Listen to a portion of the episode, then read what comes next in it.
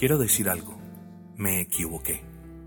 Me equivoqué al respecto del juicio que me formé acerca de la educación en casa. De hecho, estuve muchos años equivocado acerca de este asunto.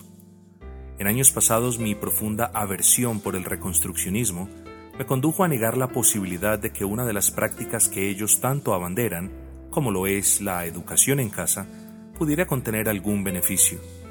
Para quienes no están muy familiarizados con el estudio de las falacias informales de la lógica, mi argumento en contra de esta práctica era del tipo ad ignorantium, es decir, mi argumento en contra de la educación en casa era falaz porque el sustento de tal argumento era mi ignorancia al respecto de esta práctica educativa en el seno del hogar. En pocas palabras, la ausencia de pruebas de mi parte argumentando en contra de la educación en casa jamás significó la ausencia de evidencias reales a favor de su utilidad que terminaría avalando años más tarde.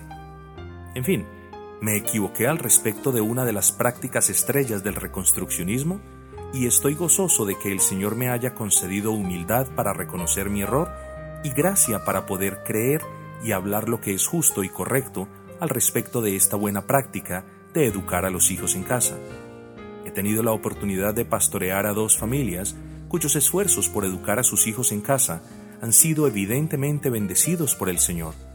Estos padres educadores han demostrado humilde y constantemente su profundo interés por el bienestar de sus hijos y esos hijos educados en casa, por la gracia de Dios, han evidenciado de manera casi que tangible el esfuerzo y la dedicación que sus padres imprimieron en ellos en cada lección que con amor les impartieron.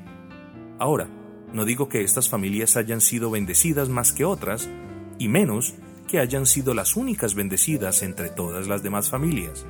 Solo digo que la práctica de educar a los hijos en casa, cuando es ejecutada piadosa y responsablemente, produce frutos particulares que difícilmente se pueden observar en los demás tipos de educación convencional, excepto, claro está, cuando los niños educados en escuelas tienen la bendición de tener padres piadosos, responsables y diligentes que se apersonan de la responsabilidad de monitorear, de corregir y de enderezar cualquier desvío humanista, progresista y hasta socialista que las escuelas de hoy son tan diligentes en impartir a nuestros hijos.